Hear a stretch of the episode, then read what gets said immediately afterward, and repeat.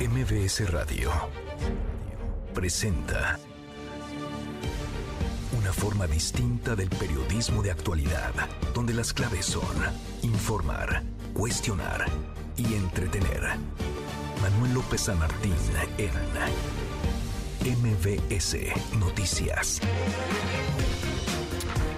Miércoles, mitad de semana, miércoles 13 de diciembre, la hora en punto movida. Muy movida esta tarde, mucha información. Soy Manuel López San Martín, gracias. eh, Muchas gracias que ya nos acompaña.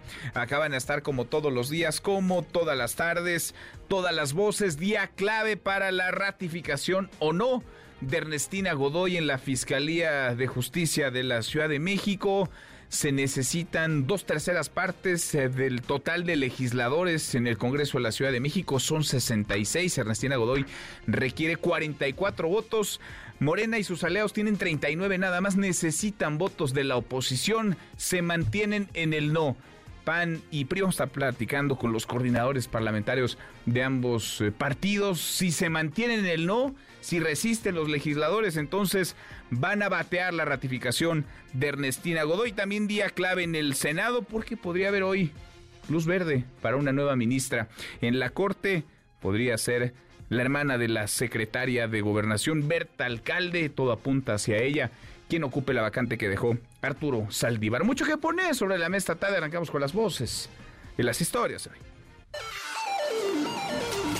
Las voces de hoy. Andrés Manuel López Obrador, presidente de México. Pues estamos trabajando todos los días en eso, para que el Estado cumpla con su responsabilidad de garantizar la paz, la tranquilidad, que no tengan que ser los ciudadanos los que sean cargo de la defensa. América Rangel, diputada del PAN en Ciudad de México. Estamos aquí en el Congreso de la Ciudad de México listos para la votación de la ratificación de la fiscal. Por supuesto, Acción Nacional votará en contra.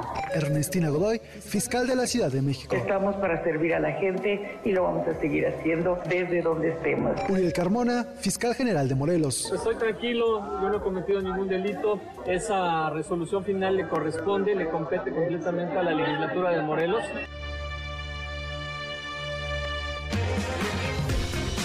Son las voces de quienes hacen la noticia, los temas que están sobre la mesa y estas las imperdibles de miércoles, mitad de semana. Vamos, vamos con la información. Día clave en el Senado, día clave para la Corte. Este miércoles se podría definir a quién ocupará el cargo de ministra de la Corte en sustitución de Arturo Saldívar, quien dejó el cargo para unirse a la campaña de Claudia Sheinbaum en Morena. Se trata, hay tres perfiles. La terna la integran, eh, la terna enviada por el presidente López Obrador. Berta Alcalde, hermana de la secretaria de Gobernación Luis Alcalde. Lenia Batres, hermana de Martí Batres, el jefe de gobierno de la Ciudad de México. Y Erendira Cruz Villegas. Mientras tanto, en el Congreso de la Ciudad de México también es un día importante. Hoy se define la ratificación de Ernestina Godoy como fiscal de la ciudad. Ayer por la noche, legisladores de oposición, sobre todo del PAN y PRI, durmieron a las afueras del Congreso Capitalino, algunos en el interior, otros más en hoteles cercanos. Esto ante la posibilidad de que granaderos les impidieran el paso para poder votar. Morena y aliados no cuentan con los votos necesarios para la ratificación. Tienen 39 únicamente, necesita 44. Esto dijo hace unos minutos Ernestina Godoy. Estaremos viendo qué sucede el día de hoy, ¿sí? Y ya, espero podamos seguir juntas y juntos buscando la, la, verdadera transformación, la mejora de cada una y cada uno de ustedes desde todos los puntos de vista y la mejora de la Procuración de Justicia. Estamos para servir a la gente y lo vamos a seguir haciendo desde donde estemos pues se ve complicado. Vamos a ver, es un asunto de matemática, de sumas y restas. Se necesitan dos terceras partes de los y las legisladoras para que se avale un nuevo periodo para Ernestina Godoy para que sea ratificada. Si cede la oposición, entonces estará otro rato en la Fiscalía Capitalina, pero si no se doblan, si se mantienen en el no, como han dicho, pues deberá comenzar una nueva ruta para designar a una nueva fiscal o a un nuevo fiscal. Hoy también, día movido, se define en el Pleno de la Cámara de Diputados el desafuero del fiscal de Morelos, Uriel Carmona, quien se acusa de ejercicio indebido de funciones. Lo acusa, de hecho, la Fiscalía de la Ciudad de México. Uriel Carmona va a estar en el Pleno y va a comparecer. A propósito de temas judiciales, el presidente López Obrador no va a ir mañana, no asistirá mañana al informe de la ministra presidenta de la Corte, Norma Piña. En su representación dijo va a acudir la secretaria de Gobernación, Luisa María Alcalde. La voz del presidente. Va la secretaria de Gobernación, va la secretaria de Gobernación. Yo voy hoy a Acapulco, vamos, mejor dicho, todos los que estamos aquí, porque seguimos trabajando, se va avanzando muy bien, ya estamos en la etapa de construcción de las viviendas y vamos a eso, vamos a evaluar. Y de una vez también les informamos que en ocho días la conferencia va a ser en Acapulco. Bueno, va el presidente de nueva cuenta a Acapulco. Vamos a ver si eh, ahora sale a las calles y convive, si escucha, si estrecha manos de los eh, damnificados, porque ya ha estado varias veces en el puerto, pero en cada una de esas visitas se ha quedado en reuniones, ha estado eh, digamos, eh, lejos de la zona de desastre. Vamos a ver si en esta ocasión es diferente. El ejército, el ejército mexicano va a desplegar un mando especial con mil elementos en el municipio de Texcaltitlán, Estado de México, donde el pasado viernes pobladores se enfrentaron a miembros de la familia michoacana. Un saldo trágico, 14 personas muertas, la gente harta, cansada de los robos y las extorsiones. Hizo, entre comillas, justicia por propia mano. Así lo informó esta mañana el secretario de la Defensa, el general Luis Crescencio Sandoval. Ahí en el municipio, eh, ahí en el área, se tiene personal del Ejército, de la Guardia Nacional, eh, ahorita cubriendo la seguridad, pero va a haber de manera permanente una compañía de Guardia Nacional. Estamos en el proceso de ubicar el terreno, de conseguir el terreno para poder iniciar la construcción. Asimismo, eh, estamos viendo la, la posibilidad de todo el estado, toda la parte sur del Estado de México colindante ahí con, Guerrero, con Michoacán, establecer eh, un número importante de ejército y guardia nacional a través de la creación de un mando especial que estará enfocado directamente a la seguridad de toda esa área del Estado de, de México.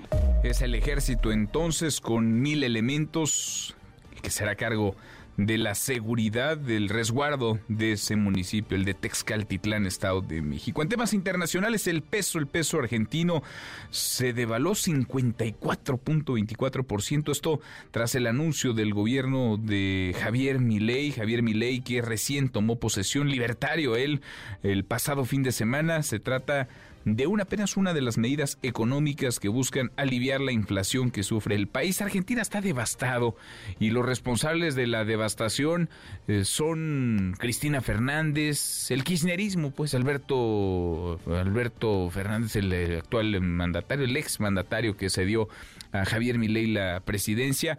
Un desastre, el kirchnerismo heredado eh, pobreza, el 50% de los argentinos viven en la pobreza, el 10% están en situación de calle, son indigentes, la inflación está por arriba del 142%, en fin, es la herencia, es lo que dejan y con eso se topa Milei. Y en las buenas, porque como cada tarde, claro que tendremos buenas noticias, querido Memo Guillermo Guerrero, ¿cómo estás? Gracias, Manuel. Hoy es miércoles, miércoles de ciencia, ciencia loca, y vamos a revelarle uno de los mayores misterios del mundo. ¿Dónde vive Santa Claus? ¿En el Polo Norte? ¿En la chimenea de su casa? ¿En la Alameda? Ya verá, ya verá, nos escuchamos en un rato. Bueno, nos escuchamos. ¿Dónde vive Santa Claus Guillermo Guerrero? Y en temas de bolsillo, de economía de bolsillo, cuéntanos con peras y manzanas, Paulina, eh, Paulina Cueva, ¿cómo invertir? El aguinaldo, cómo hacer que no se nos vaya en un suspiro, que rinda, que dure. Paulina, buenas tardes, ¿cómo te va? Finanzas con peras y manzanas. Hola Manuel, muy buenas tardes. Hoy les vengo a ofrecer tres maneras para poder invertir su aguinaldo. Número 1. Seguro de gasto médico mayor. Acuérdense que si se enferman, no nos va a gustar esperar para nuestra atención o hacer fila para que nos entreguen nuestro medicamento. Número 2. En un seguro educativo. Acuérdate que tu bendición va a tener que ir a la universidad. Comienza a ahorrar con tiempo. Número 3. En tu seguro de retiro. Acuérdate que en México las pensiones están muy mal para la ley 97, que somos todos los millennials. Comienza a ahorrar, no te gastes todo tu dinero en tus regalos, invierte una parte. Yo soy Paulina Cuevas, tu aliada en finanzas. Me encuentro así en redes sociales. Muchas gracias, Manuel. Nos vemos a la próxima. Gracias, eh, muchas gracias, eh, Paulina. Nico, ¿qué traes hoy en Deportes? Nicolás Romay, muy buenas tardes.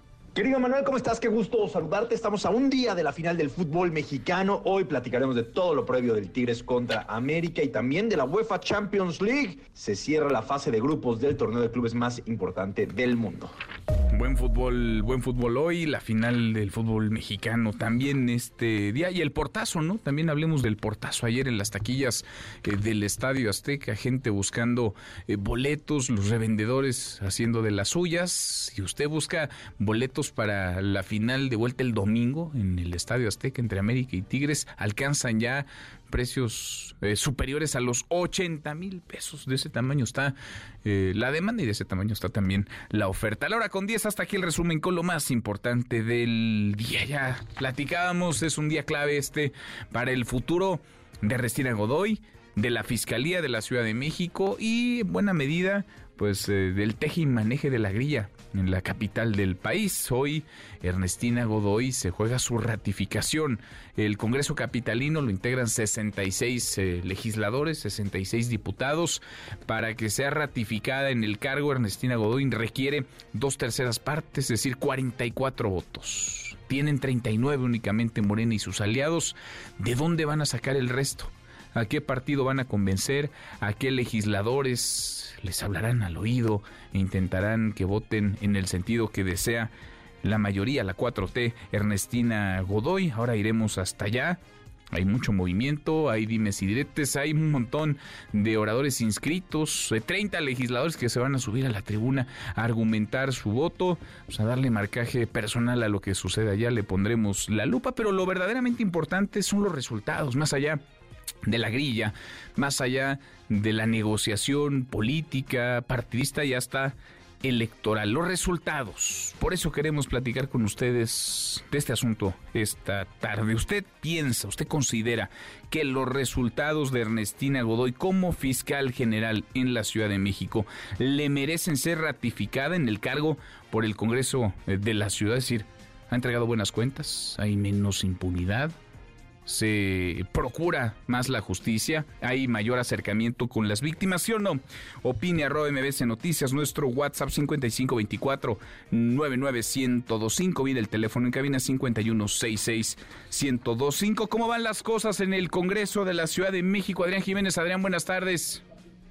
¿Qué tal? Buenas tardes, Manuel Auditorio. Pues efectivamente eh, se espera una sesión maratónica la de este día, previo a la discusión de este dictamen para la ratificación de la fiscal Ernestina Godoy. Pues eh, hubo un receso que se extendió prácticamente por una hora y fue minutos después del mediodía cuando se reanudó la sesión. Ahí el diputado José Octavio Rivera presentó ante el Pleno del Congreso Capitalino este dictamen en sentido positivo para la ratificación de la titular de la Fiscalía General de Justicia, Ernestina Godoy. Desde la tribuna del recinto de Donceles, el, el también presidente de la Comisión de Administración y Procuración de Justicia argumentó que la transparencia, objetividad, suficiencia técnica y metodológica, así como la imparcialidad para escuchar el mayor número de voces, son la mayor fortaleza del dictamen, producto, dijo, no solo de mesas de trabajo, sino de congruencia histórica por la lucha de la justicia.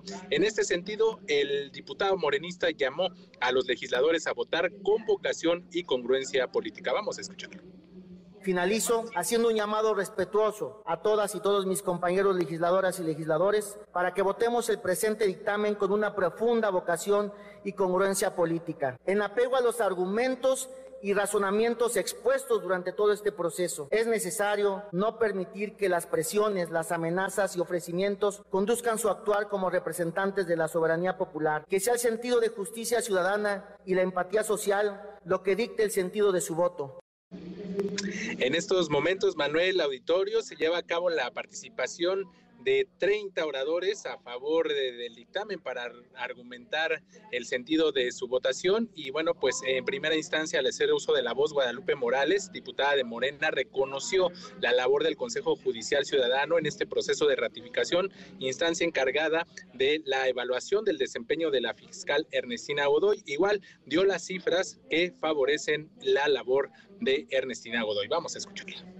que el Consejo Judicial Ciudadano recibió 29.765 opiniones o escritos a favor de la ratificación de la fiscal y 158 opiniones en contra de esta ratificación. Y con la Comisión de Administración y Procuración de Justicia se recibieron 33.245 opiniones de apoyo a la ratificación y solo una en sentido negativo.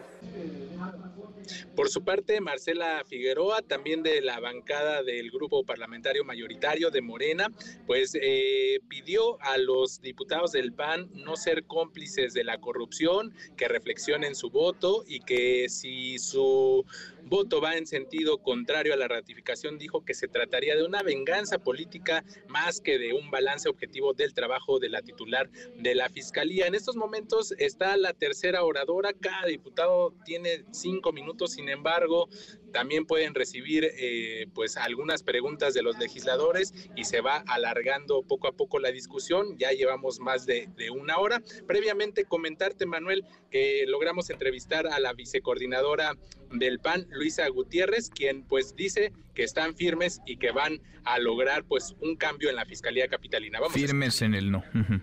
Hay oposición, hay alianza. No puedo hablar por Movimiento Ciudadano, pero puedo hablar por el PRI, puedo hablar por el PRD. Eh, estamos convencidos que con nosotros, con ese bloque, tenemos suficiencia para sacar la votación. Si MC eh, también se suma a, este, a esta búsqueda de justicia por las víctimas de Ernestina Godoy, fantástico, será un, será un triunfo aún eh, mayor. Pero incluso si haces cuentas, perfectamente para PAN, PRI, PRD, nos da la suficiencia para poder terminar con esta, esta época de oscurantismo en impartición de justicia en la ciudad. Ya lo decías, firmes en contra de la ratificación de Ernestina Godoy, les faltan pues eh, votos, son están presentes los 66 legisladores en el recinto de Donceles, hay 39 votos favorables para Morena y pues no les alcanzaría porque requieren 44. En estos momentos, te decía, acaba de concluir la tercera participación de 30 oradores que se espera en el pleno del recinto de Donceles. 30 oradores, 30 van a subirse a argumentar el sentido de su voto, entonces eh, son 39 los eh, votos, los diputados de Morena Partido Verde y PT, diputados, digamos, afines a la 4T. La oposición sería eh, mayoría. Aguántame en la línea, no te me vayas, Adrián, porque es un asunto que vale la pena eh, revisar a detalle. Lo que está ocurriendo afuera también, que tú lo has visto. Le pregunto ahora y le agradezco estos minutos al diputado Royfit Torres eh, González, coordinador de la bancada Asociación Parlamentaria Ciudadana de Movimiento Ciudadano. Diputado Royfit, ¿cómo estás? Muy, muy buenas tardes. ¿Cómo van a votar ustedes? ¿Cómo vas a votar tú hoy la ratificación o no de Ernestina? Godoy. ¿Cómo te va? Muy buenas tardes, Manuel. Un saludo a ti y a todo tu auditorio. Pues efectivamente estamos aquí ahorita, como lo reportas, en la discusión de la votación. Nosotros hemos sido muy claros desde hace varias semanas que me eh, nos parece que este proceso ha sido solamente una simulación, ha sido cumplido un trámite y que no ha habido una evaluación seria del desempeño de la Fiscalía y por eso tenemos enormes dudas de eh, los resultados que nos han venido a presentar y hemos manifestado que vamos a votar en contra de este dictamen. En contra entonces del, del dictamen, si se mantienen ustedes en el no, como lo haría, vamos a ver si se consolida PAN, PRI, quizá el PRD, pues no le van a dar los votos a Ernestina Godoy para ratificarse, diputado. Es correcto, necesito una mayoría eh, calificada que hoy eh, estas, estas bancadas que comentas junto con el Movimiento Ciudadano pues hacen eh, la mayoría de estas dos terceras partes y por eso no podrían eh, ratificar a, a, la fiscal y me parece que esto tiene que dar pie a realmente una discusión en serio de lo que queremos de la fiscalía que se supone debe ser autónoma en la ciudad. ¿Qué seguiría? Es decir, si hoy batean a Ernestina Godoy, si no hay un segundo periodo para ella, ¿qué sigue, diputado? Pues mira, va a haber un encargado de la fiscalía, queda una persona eh, la que coordina mm, los ministerios públicos es la que quedaría como encargada de despacho y tendríamos que abrir un proceso de convocatoria a través del Consejo Judicial para eh, elegir una terna que le enviarían al jefe de gobierno para que a su vez eh, cayera aquí en el Congreso nuevamente y estarla discutiendo para aprobarla, para aprobar a uno de o a una de estas integrantes de la terna por las dos terceras partes de, de la misma manera, ¿no? Bueno, entonces ustedes están firmes. ¿Ha habido presiones en estos en estos días, en estas últimas semanas para que Ernestina Godoy sea ratificada, Royfit, diputado? No, lo que ha habido es muchas especulaciones de la actuación en particular de Movimiento Ciudadano, como si eh, hubiera alguna alguna duda de nuestra actuación. Nosotros puede revisar todas nuestras votaciones eh, en esta legislatura y han sido congruentes con nuestra posición de, de oposición, valga eh, la redundancia, eh, porque eso es lo que nos comprometimos. Si tú revisas las votaciones de otras bancadas, como la del PRI, pues no tienen ese mismo historial, han votado más con Morena que con el PAN, por ejemplo, ¿no? Eh, y me parece que esta duda pues ha sido sumamente infundada y, y provocada precisamente para generar esa incertidumbre que nosotros no tenemos. Bueno, entonces firmes en el no, ese es lo que podemos esperar. El sentido del voto de ustedes, del grupo parlamentario de la Asociación Parlamentaria Ciudadana, será por el no a la ratificación de Ernestina, de Ernestina Godoy. Así es, Manuel. Bien. Royfi, te agradezco estos minutos, muchas gracias.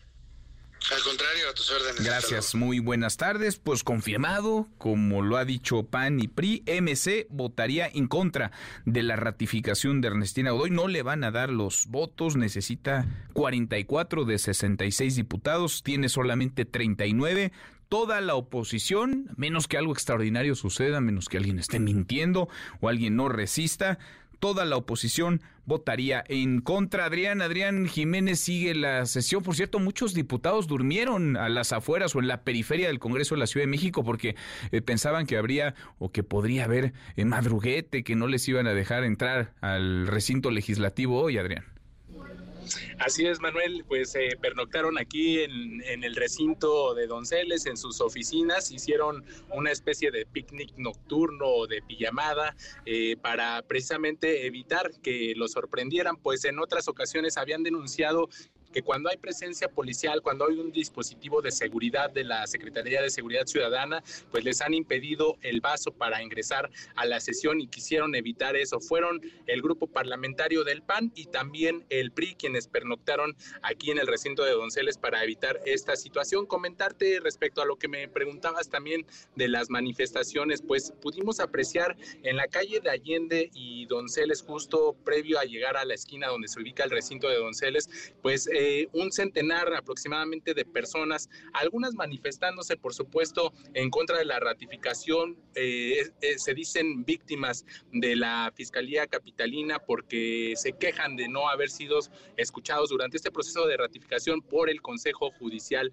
Ciudadano. Por otra parte, pues también hay uh, unas cuantas personas que también apoyan, sí, que, que se favorezca la ratificación de la fiscal y por ahí pudimos observar que hay un una especie de, disfraz de, preso y una simulación de rejas con eh, eh, algunos personajes panistas, entre ellos el, el exalcalde de Benito Juárez, eh, Santiago Taboada, y pues algunos cartelones, cartelones donde dice que no se siga apoyando al cártel inmobiliario. Un tema que sin duda pues ya salió a discusión en voz de la bancada de Morena para recriminarle al PAN que se trata pues prácticamente de una venganza política el estar votando en contra de la ratificación porque pues cuestionan precisamente que en Guanajuato los propios panistas han avalado a un fiscal con peores resultados que la fiscal Ernestina Godoy para que se mantenga en el cargo. Manuel, pues así las cosas desde el Congreso. Pues sí, el fiscal Samarripa que tiene más de 12 años en el cargo, pero una cosa es una cosa y otra cosa es otra cosa. Acá más allá de resultados, pues parece que está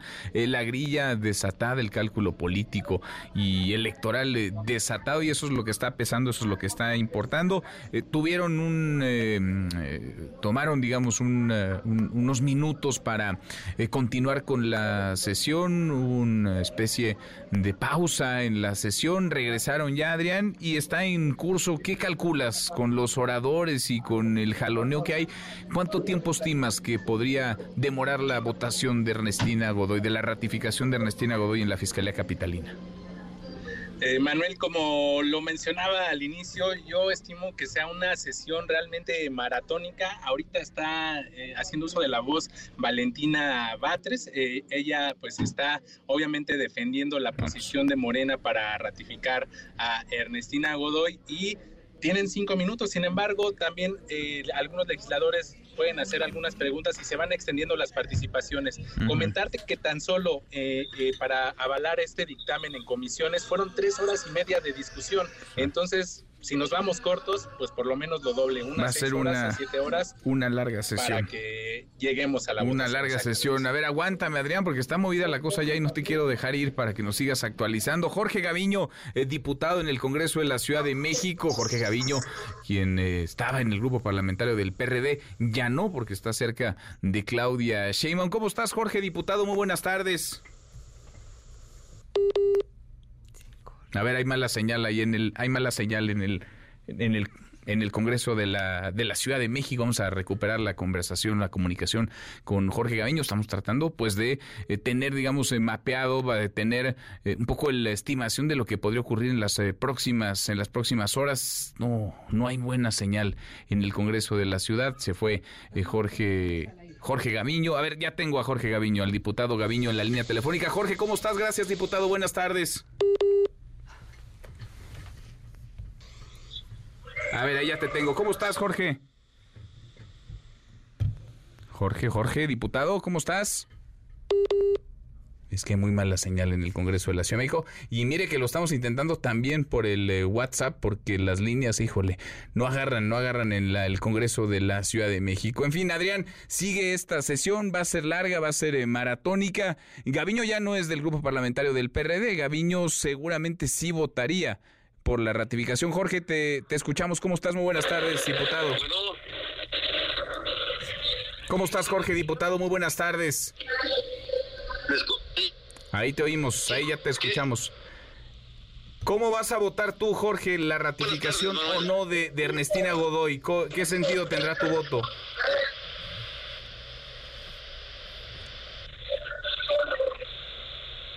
¿Ahí me escuchas, Jorge? Hay muy mala, hay muy mala eh, señal. En fin, bueno, está en curso la sesión. Adrián Larga, eh, Gaviño, ¿cómo votaría? Porque ya es cercano, digamos, a la 4T, ya está eh, incluso ligado a Claudia Sheinbaum, dejó el grupo parlamentario del PRD.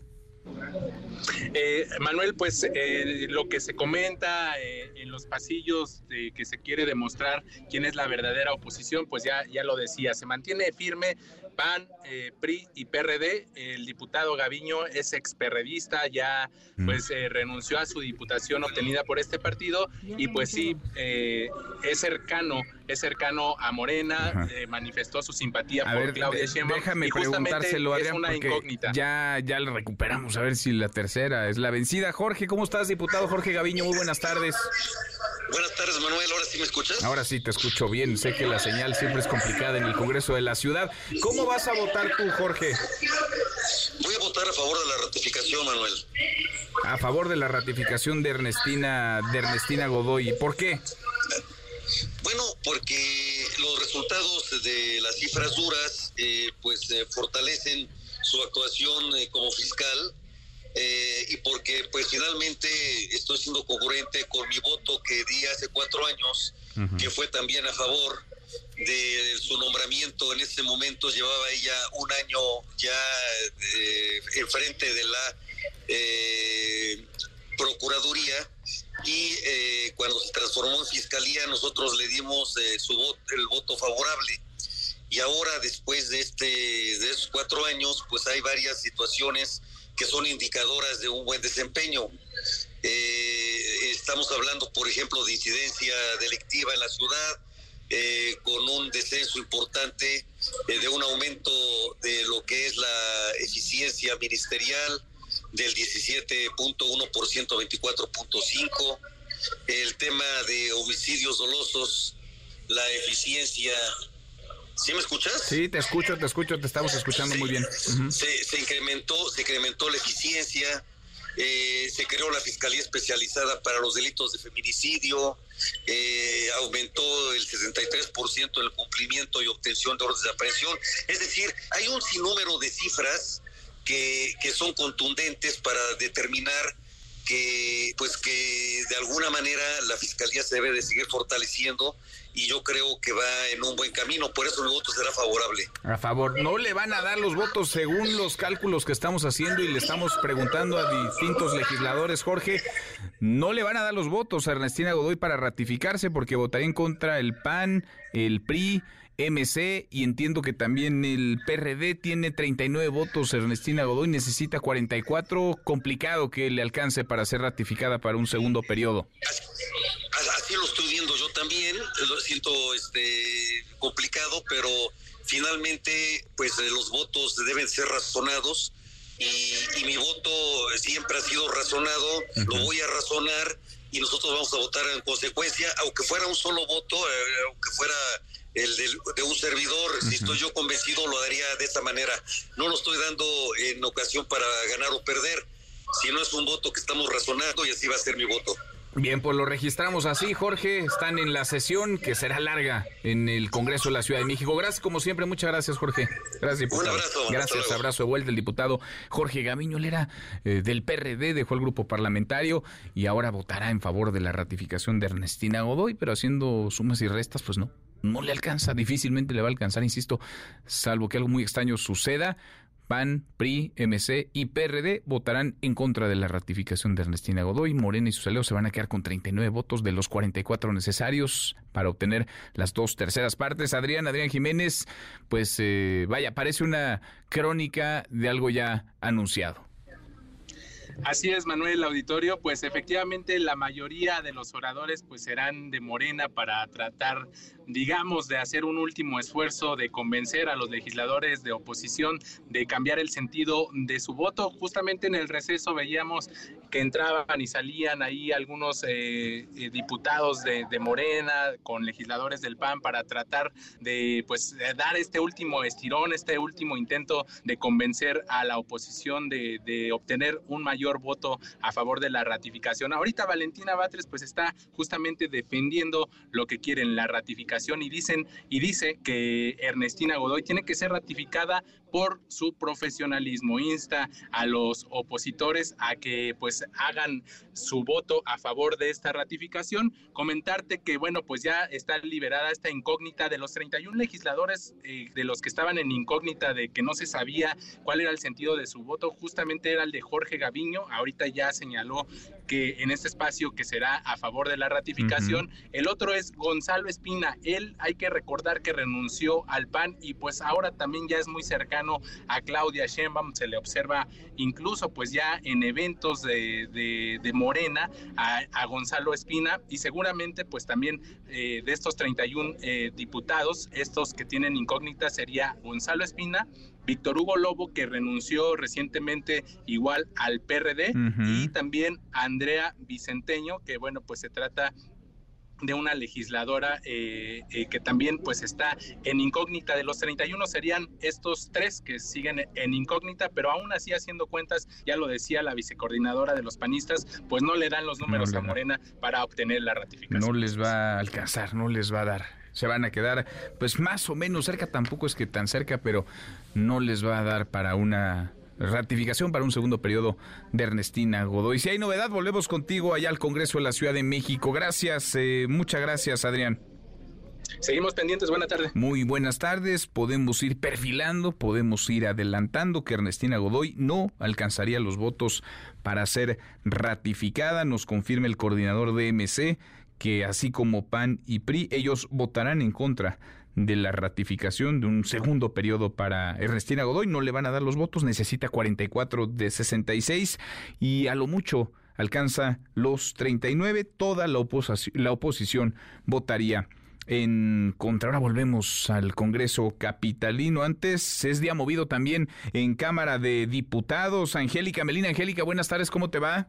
Hola Manuel, muy buenas tardes, gusto saludarte también a los amigos del auditorio. A las 11 de la mañana estaban citados todos los integrantes de la legislatura, los 500 eh, diputados y diputadas, para participar en la sesión extraordinaria convocada desde el día de ayer para que Manuel para eh, analizar el dictamen de la sección instructora de este recinto parlamentario con respecto al desafuero del fiscal de Morelos, Uriel Carmona Gándara. Los congresistas no han llegado al Pleno. Hay más de 330 legisladores eh, ya registrados en el eh, tablero se veían sus nombres y sus registros oficiales, pero en el Pleno, pues prácticamente no hay nadie, Manuel, hay pocos diputados, no hay todavía integrantes de la mesa directiva, y todavía no empieza esta sesión en que la Cámara se va a erigir en jurado de procedencia para retirarle, se prevé el fuero al fiscal morelense Uriel Carmona Gandarat. Se prevé que tampoco eh, asista personalmente al Pleno el fiscal de Morelos, sino que ya está aquí en la Cámara de Diputados desde muy temprano, esperando desde hace más de dos horas que esta sesión inicie.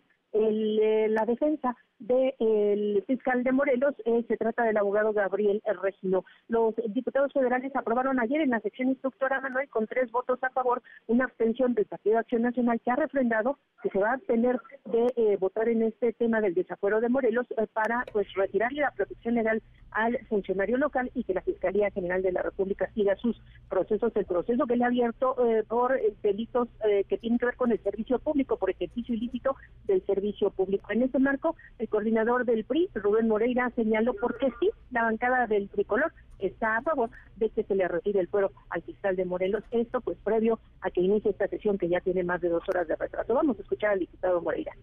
Le voy a decir la posición mía. ¿Por qué ese señor asumió un cargo sin tener los requisitos cumplidos? En mi estado, desde que yo fui gobernador, no tener el control de confianza y que te den de alta o promover que alguien te dé de alta es delito. Porque en este país el problema es que se abandonaron las pruebas de control de confianza. Él sabía a ver, él sabía, que lo demuestre. Yo vi que sí era. Yo sí le apoyo. Yo voté a favor de que se abriera hoy el procedimiento, que venga y se defienda. Y para el PRI, dicen los legisladores, dice su coordinador parlamentario, si hay responsabilidad en el caso del fiscal de Morelos. Estamos en espera, Manuel, de que los congresistas ya se presenten en el Pleno, ya les pusieron una chicharra que suelen poner aquí en la Cámara de Diputados para alertar a quienes están fuera del Pleno, se encuentran en oficinas, en algunos otros lados, en el recinto parlamentario, para que se presenten a tomar decisiones en el salón de sesiones. Así que, pues muy retrasado este proceso de desafuero que prevé que el resto de las fracciones parlamentarias también voten a favor, como se reflejó el voto en la sección instructora de eh, la Cámara de Diputados, Manuel, y simplemente la fracción que se va a tener no va a votar en contra, pero tampoco a favor, va a ser la del PAN. Vamos a esperar aquí en San Lázaro que empiece esta sesión para seguir reportando. Bueno, pues esperemos, siempre tarde allá en la Cámara de Diputados. Tienen otros tiempos, tienen otro reloj, en fin. Gracias, eh, muchas gracias, Angélica. Aquí seguimos pendientes, Manuel. Muy buenas tardes. Cruzamos la media ya a la hora con 38. Pausa, volvemos, volvemos, hay más. Siga a Manuel López San Martín en redes sociales. Twitter, Facebook y TikTok.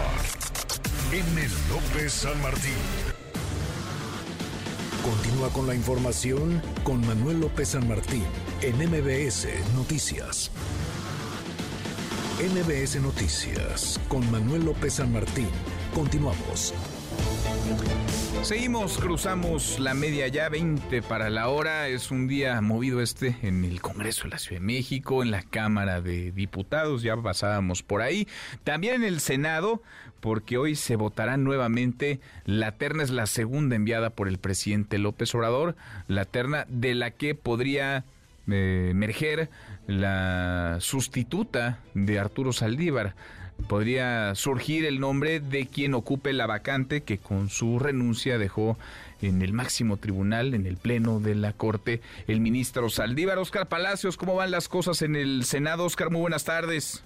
¿Qué tal, Manuel? Buenas tardes. Bueno, pues de entrada ya el senador por Morena, Ricardo Monreal, informó que se cayó ya el acuerdo de que Morena estaba construyendo particularmente con Movimiento Ciudadano para nombrar a una nueva ministra de la Suprema Corte de Justicia de la Nación. Justo en la entrevista el senador por Morena destacó que se trataba de un acuerdo amplio que contemplaba distintos nombramientos, pero al final no pudo prosperar, por lo que bueno consideró difícil en las próximas horas se logre la mayoría calificada para designar a una nueva ministra en sustitución de Arturo Saldívar. Se espera, se espera que este miércoles se esté votando precisamente la segunda terna propuesta por el presidente López Obrador para elegir a una nueva ministra de la Suprema Corte, como ocurrió en la ocasión anterior. Las tres candidatas, Berta María Alcalde Luján, Lenia Batres Guadarrama y María Heréndira Cruz Villegas, deberán realizar una exposición ante el Pleno sobre la idoneidad de su candidatura. Una vez transcurrido este proceso, se realizará una votación por cédula,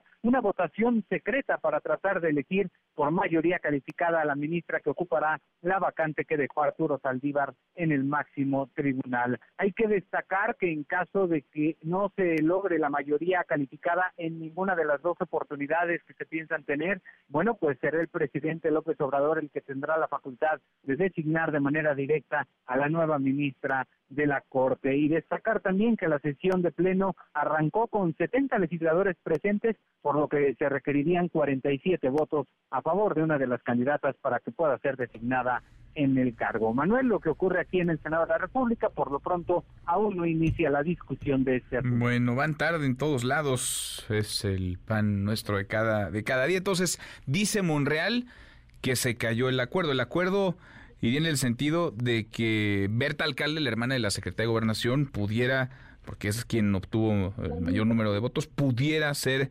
elegida como ministra de la Corte, Oscar. Así es, así es, y justo este acuerdo se estaba eh, desarrollando con la bancada de Movimiento Ciudadano. Al final algo pasó porque también estaban ahí incluidos los magistrados de la sala especializada del Tribunal Electoral del Poder Judicial de la Federación. Algo pasó en las negociaciones. Monreal lo que dice es las pláticas se frenaron, no hay las dos terceras partes para poder nombrar a una ministra. Bueno, pues veremos, veremos si hay novedad. Volvemos contigo. Gracias, eh, muchas gracias, Oscar. Hasta luego, buena tarde. Muy buenas tardes. En MBS Noticias, el análisis de Gabriel Guerra Castellanos. Gabriel, Gabriel Guerra Castellanos, como cada semana, pero ahora en vivo y a todo color. en directo, en, cabina. persona, en cabina. Se ve que son las preposadas. A mí me dijeron que, había, que aquí había preposada, que había botanita. Sí. ¿Pero no te dijeron cuándo? La única botana que estoy viendo es el chismerío del Congreso, mi querido Manuel. Qué cosa, a ver, tanto en el Congreso de la Ciudad de México, en la Cámara de Diputados y ahora en el Senado. a ver, empecemos por el Senado, si te parece, y ahora vamos eh, desmenuzando lo que ocurre en otros frentes. En el Senado dice Ricardo Monreal que se cayó el acuerdo, habría un arreglo, una negociación entre Morena y los partidos aliados, PT, Partido Verde con otras fuerzas, quién sabe cuáles, o con otros legisladores, para darle las dos terceras partes de los votos, mayoría calificada, a una de las integrantes de la terna, el presidente López Obrador, y parece que ahora la moneda está en el aire. Sí, y mira, yo creo que esto, eh, bueno, primero hay que ver, eh, porque estas cosas, como en el béisbol, eh, no se acaban hasta que no se acaban. además, yo tengo una apuesta de por medio que hice en X, en la red social contigo, y que pues nada más me dijiste que sí, que igual. En Twitter, yo le sigo diciendo Twitter. En, ex Twitter. Ex Twitter. ahí eh, englobamos este, la terminología correcta. Em, yo creo que todavía puede suceder algo. Monreal habla de un acuerdo amplio que incluía, me imagino, que al INAI y que a otras sí, eh, hay pendientes de nombrarse dos magistrados en el Tribunal Electoral. Así es. Que está en crisis el Tribunal Electoral. Hay un desastre. Hay magistrados de sala que también están pendientes. Son muchos cargos, decenas de cargos. Entonces, no sé, no me parece la mejor estrategia eh, empaquetar todo, porque negociar una votación empaquetada, pues es mucho más difícil. Te la tumban con cualquier cosita y te mantienen rehén las demás designaciones. Pero bueno, eh, hay que ver también por qué Ricardo Monreal, que fue el gran negociador de este gobierno, Manuel, pues no tiene ya el peso que alguna vez tuvo. Ahora regresó. Porque se había ido, ¿te acuerdas? Sí. Se separó del cargo. De hecho, dijo que ya no iba a volver. Se fue a buscar la candidatura presidencial de Morena. No la obtuvo. Llegó muy atrás en la encuesta. Muy atrás. Y regresó hace algunas semanas. Todos pensamos que a negociar este tipo de cosas. Pero, pues no. A decir de lo que él mismo dice, no estarían dando las negociaciones para sacar adelante la votación. Y si efectivamente eh, se cumple su vaticinio eh, y se cae la negociación, pues sería un triste colofón a lo que fue una trayectoria de grandes eh, negociaciones y grandes acuerdos que logró Ricardo Monreal como líder de Morena en Porque sacó todo, ¿eh? Sacó todo lo que se propuso. Con, digamos, el pleno del Senado eh, no en contra, pero sin la suficiencia para obtener la mayoría calificada. Sin, las tener las calificadas, las consiguió Sacó todas, las, reformas constitucionales del presidente.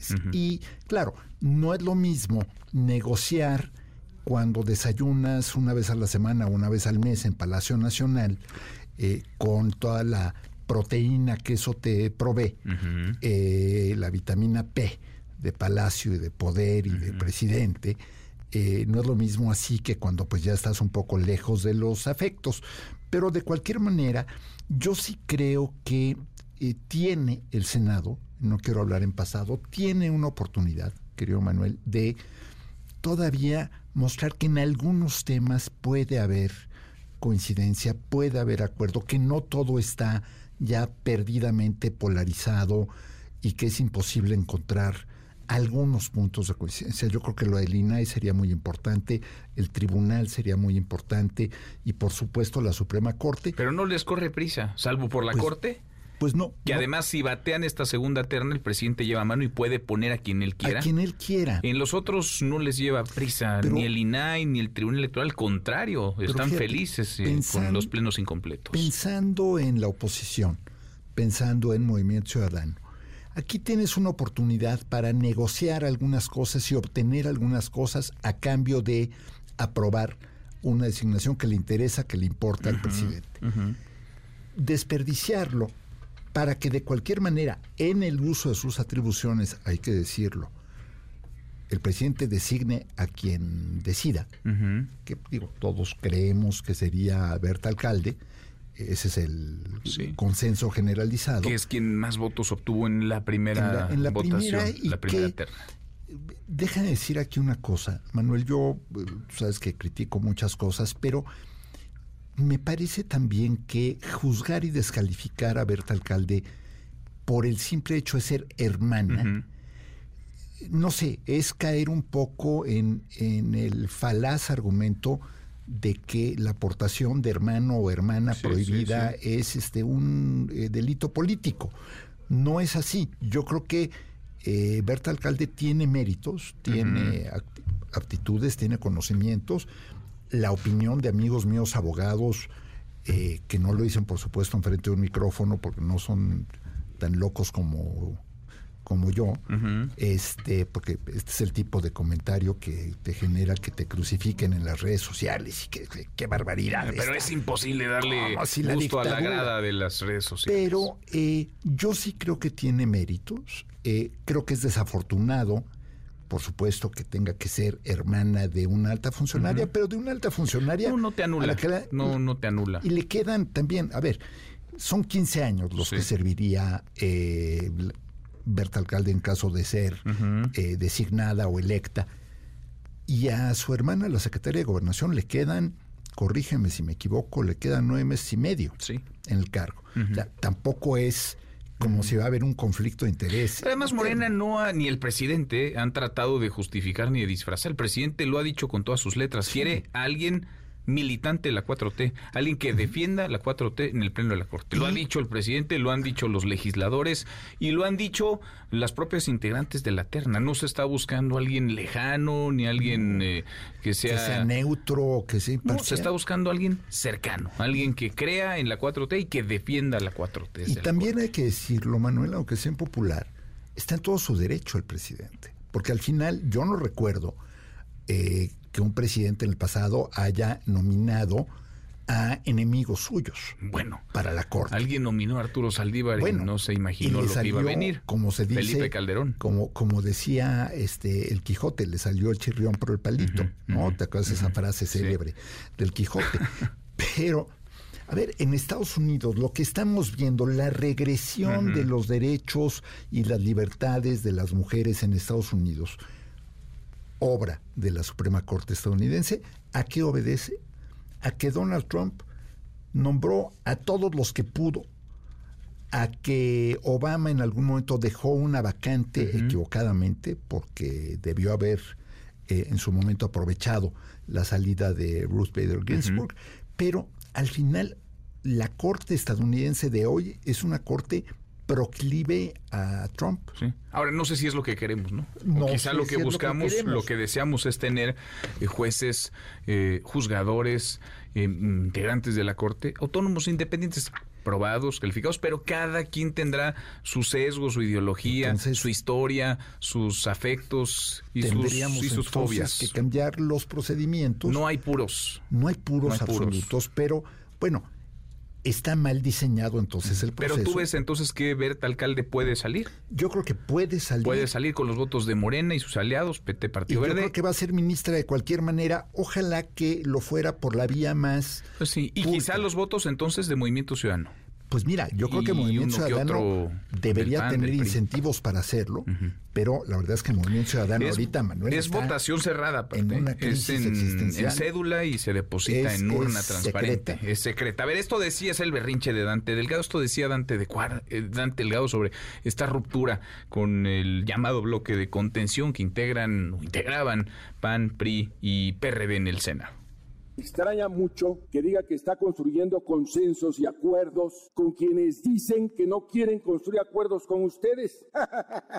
Lo declaran en todos lados. Son los que ofenden todos los días al presidente que ustedes quieren defender aquí y ahora están construyendo ahí acuerdos. La verdad, esto es kafkiano. Nosotros en Movimiento Ciudadano exigimos que haya un debate para que fuera máscaras, fuera máscaras fuera máscaras. Están acostumbrados al doble discurso, a decir afuera una cosa y a venir aquí a recibir prebendas, canonjías y espacios a los que ellos no quieren renunciar. Bueno, Dante lo está muy enojado. Fuera máscara, pues a él se le cayó la máscara también hace algunas semanas. Dante Delgado, que se vendía como un gran estratega, un político de enorme experiencia, calculador, ha cometido errores de aprendiz, de novato, no pudo siquiera eh, poner a su candidato en la boleta, se le cayó Samuel García a medio brinco y ahora ya no ve quién se la hizo, sino quién se la pague, rompió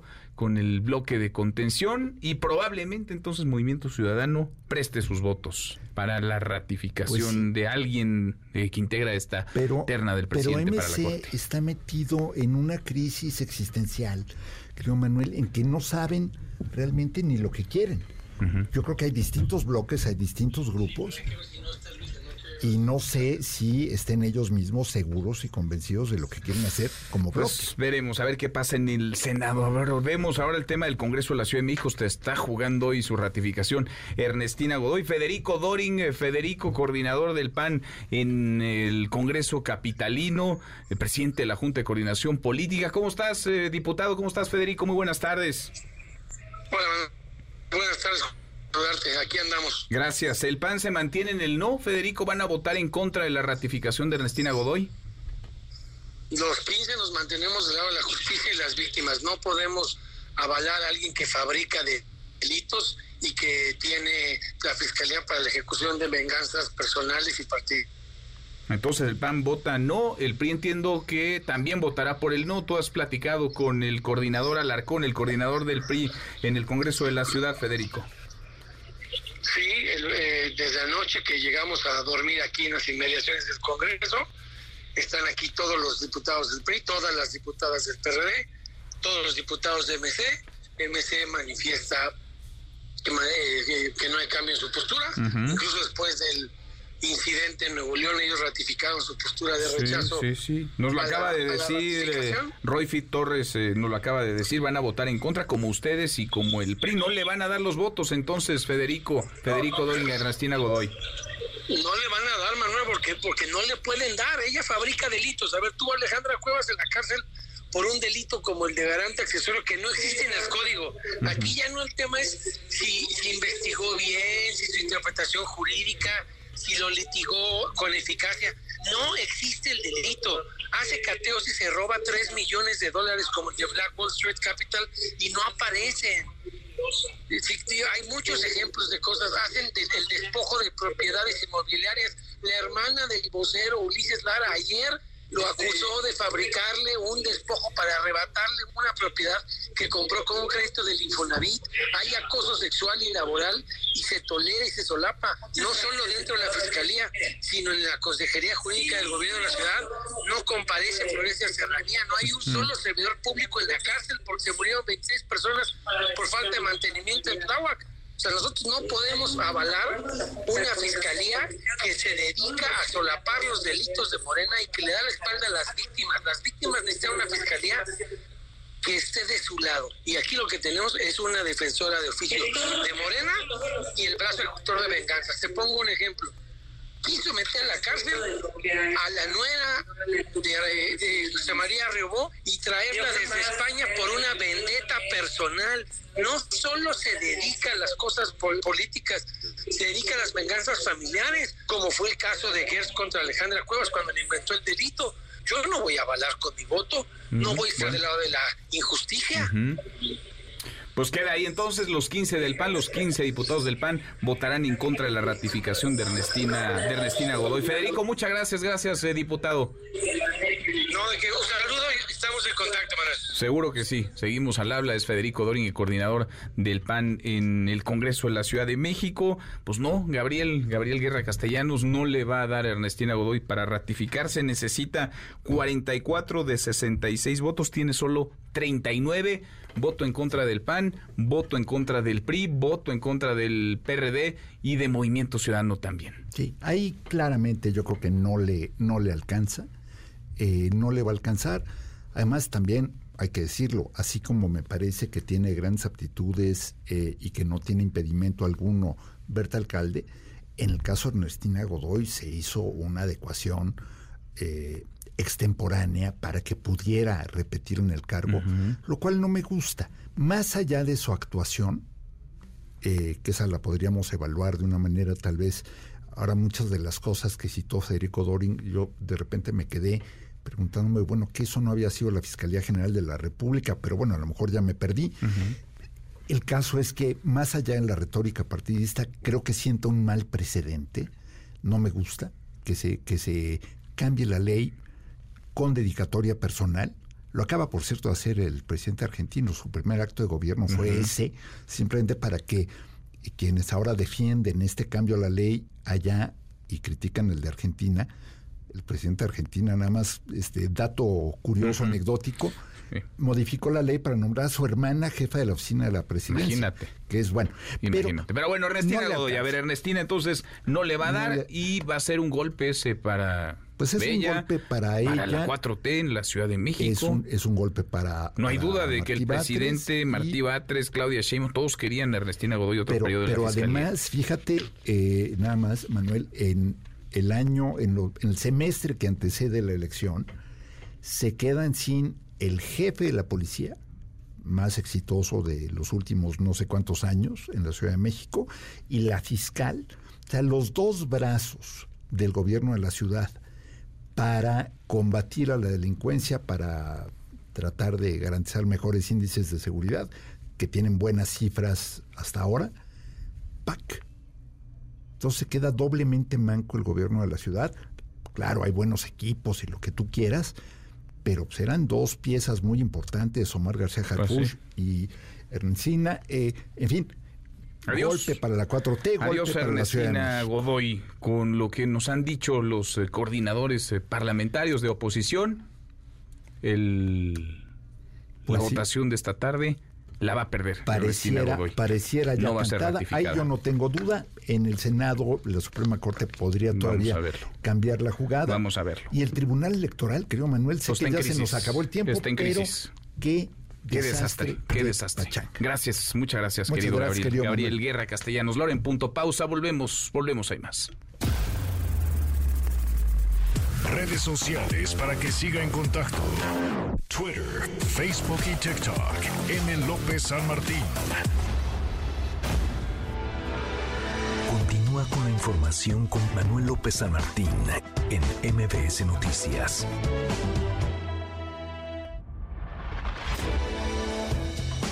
Ya estamos de regreso. MBS Noticias con Manuel López San Martín. Continuamos.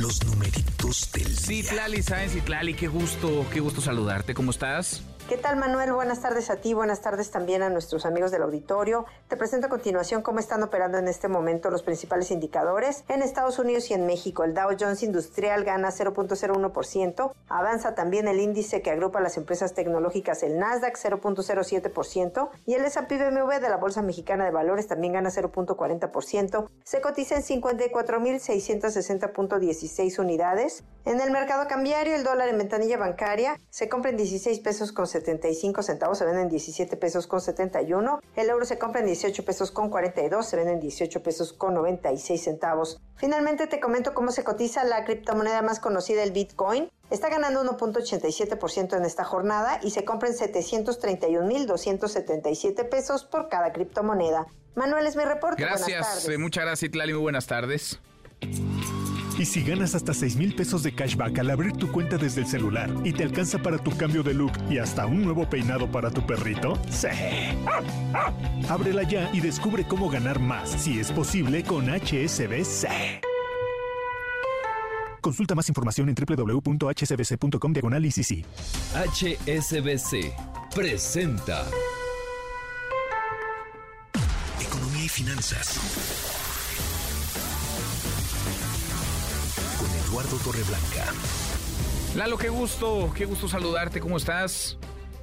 Igualmente, Manuel, gusto en saludarte como siempre y poder saludar al público que nos escucha. Buenas tardes. Muy buenas tardes, Lalo. Uno entiende que hay que ecualizar los intereses de un lado, del otro.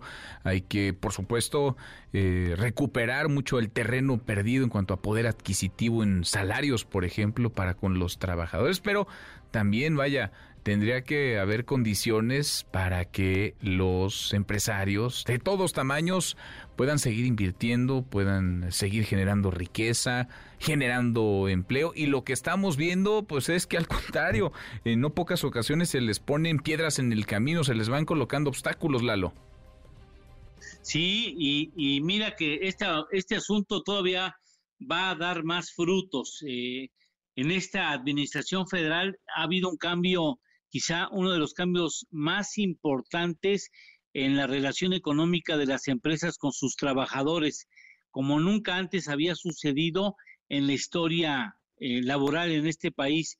Será en el 2024 donde se tenga que valorar la oportunidad del cambio de la jornada laboral de 48 a 40 horas y aún así los trabajadores eh, mexicanos seríamos los que más, más horas trabajamos a la semana a nivel mundial y también tendría que valorarse seguramente la posibilidad de incrementar el aguinaldo que está establecido por ley en el artículo 87 de la Ley Federal del Trabajo y que debería de, de, incorporarse o entregarse al trabajador antes del 20 de diciembre. Por lo pronto hay ya cinco propuestas para incrementar el aguinaldo. La más extrema habla de que sean 40 los días de aguinaldo a los trabajadores en beneficio de que eh, pues viva mejor él y sus familias, el trabajador o la trabajadora y sus familias. Pero quién sabe si eh, en esa proporción sea posible incrementar el aguinaldo de un plumazo. El origen del aguinaldo se remonta a la Roma antigua, los celtas otorgaban beneficios ante la llegada de los nuevos años mediante la entrega de regalos, canastas o incluso en algunas ocasiones el efectivo y a esa práctica se le decía eguinad. También se le llama en Italia la tredicésima mensilidad, o sea, la décimo tercera mensualidad para que veamos qué tan importante es no solamente en Roma, sino no solamente en Italia, sino también en muchos otros países del mundo.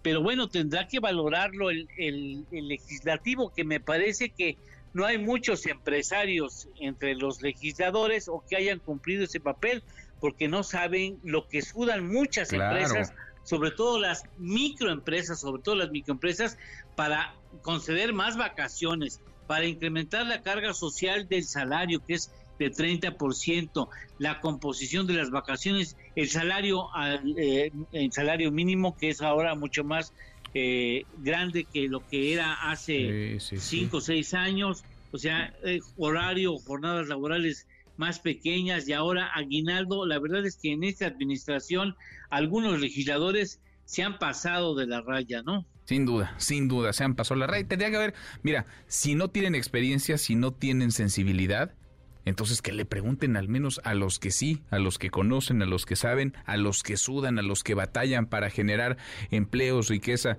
prosperidad. Ellos, pues no, no están muy cómodos estirando la mano y recibiendo dinero público y además gastándose la lana que no es suya, que no producen ellos. Lalo, postre, ¿tenemos postre? Claro que sí, mira, en el 2024 a nivel mundial va a haber 70 elecciones de dirigentes nacionales, 70. Habrán de impactar la vida de 4.300 millones de seres humanos. Mira nomás. Buen, buen dato. Abrazo, gracias, gracias Lalo. Igualmente, Manuel, buena tarde, buen provecho Muy buenas tardes. Laura, con 10 pausa volvemos, volvemos, hay más. HSBC presentó.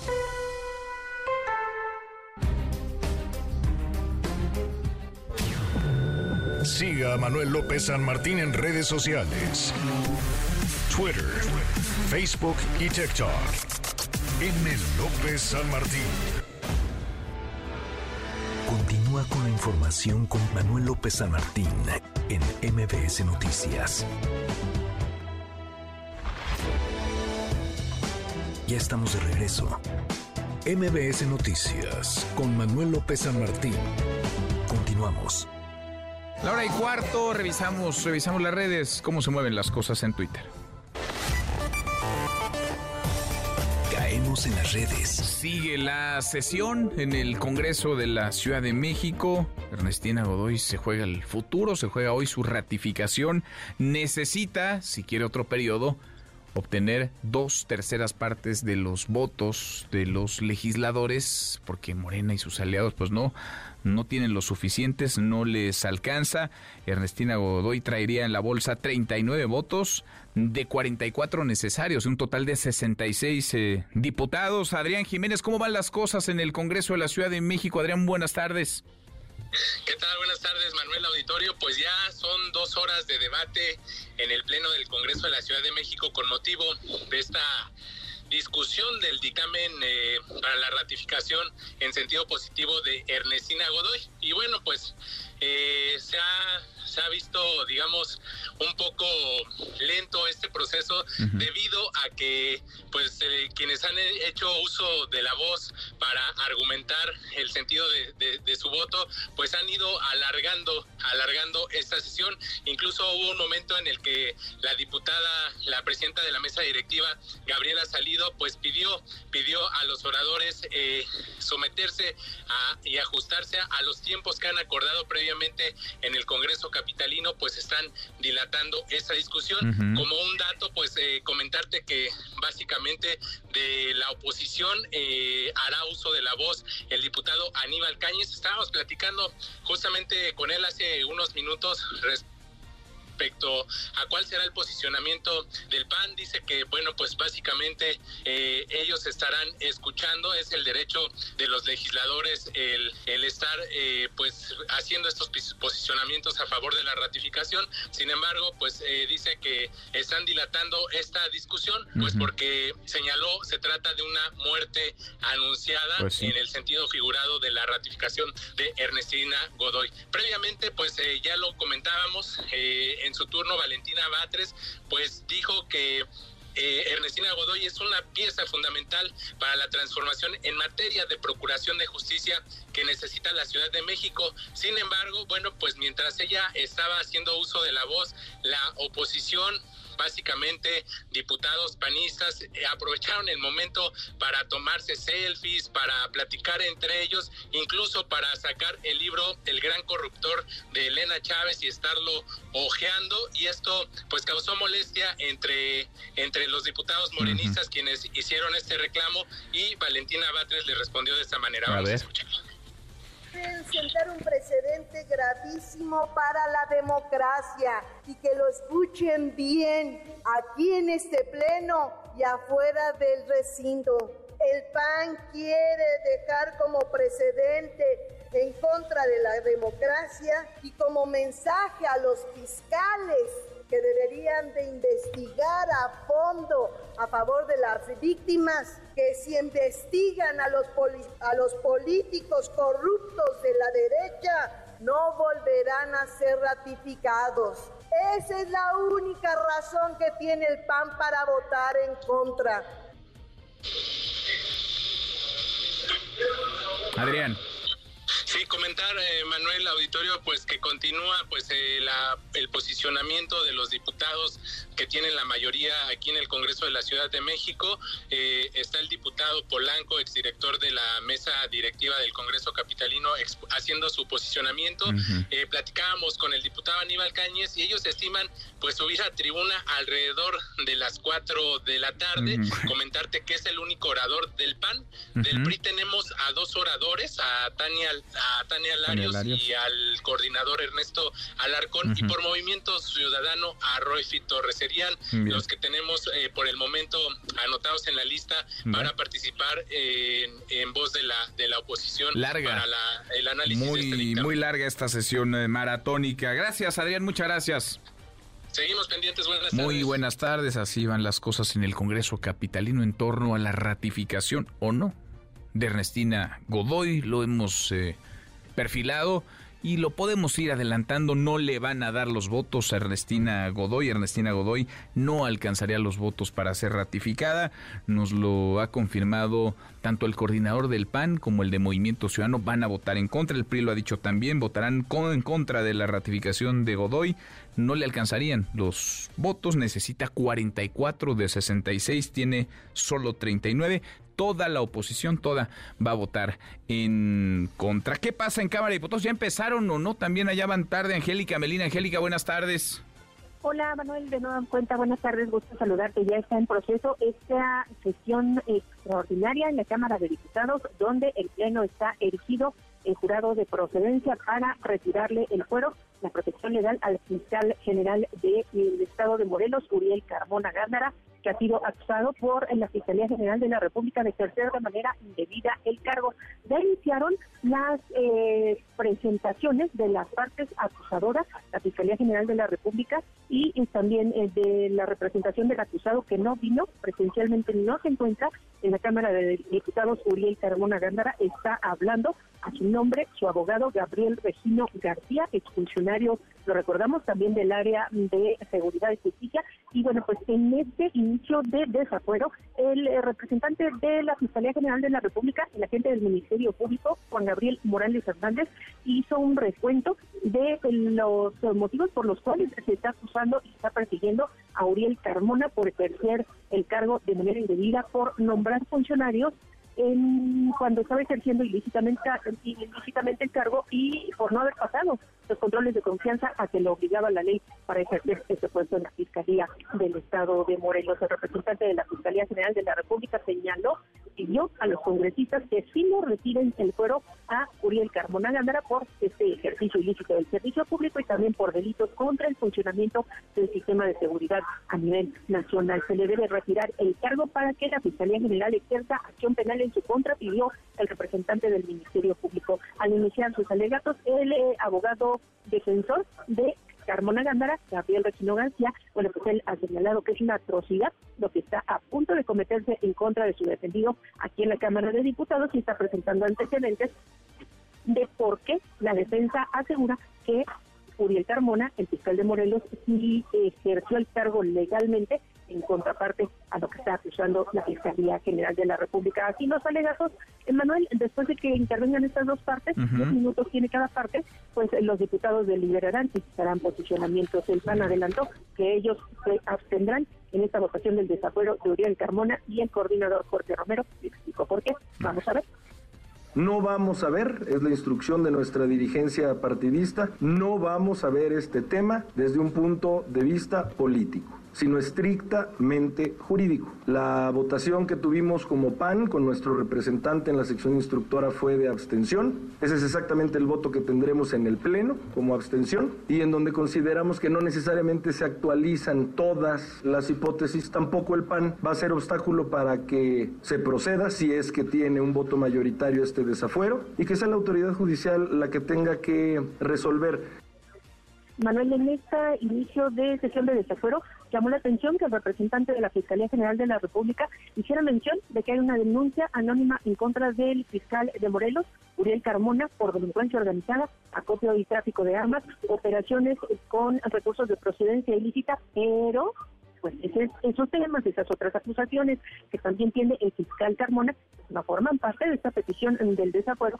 por otras cuestiones que es haber incumplido con los controles de confianza y por ejercer el cargo de manera ilícita. Nada más le recordaron que tiene otras acusaciones. Pues eh, todo apunta que va a ser eh, desaforado Uriel Carmona. Estamos viendo un día de crónicas anunciadas en el Congreso de la Ciudad de México, la no ratificación de Ernestina Godoy, en la Cámara de Diputados el desafuero del fiscal de Morelos, Uriel Carmona. Gracias, Angélica, muchas gracias. A ti, Manuel, hasta luego. Hasta muy pronto, muy buenas tardes. ¿Qué pasa en el Senado? ¿Cómo va la discusión? Hoy se votará la segunda terna enviada por el presidente López Obrador para encontrar a quien ocupe la vacante que dejó con su renuncia el ministro Arturo Saldívar. Oscar Palacios, Oscar, buenas tardes, ¿cómo te va?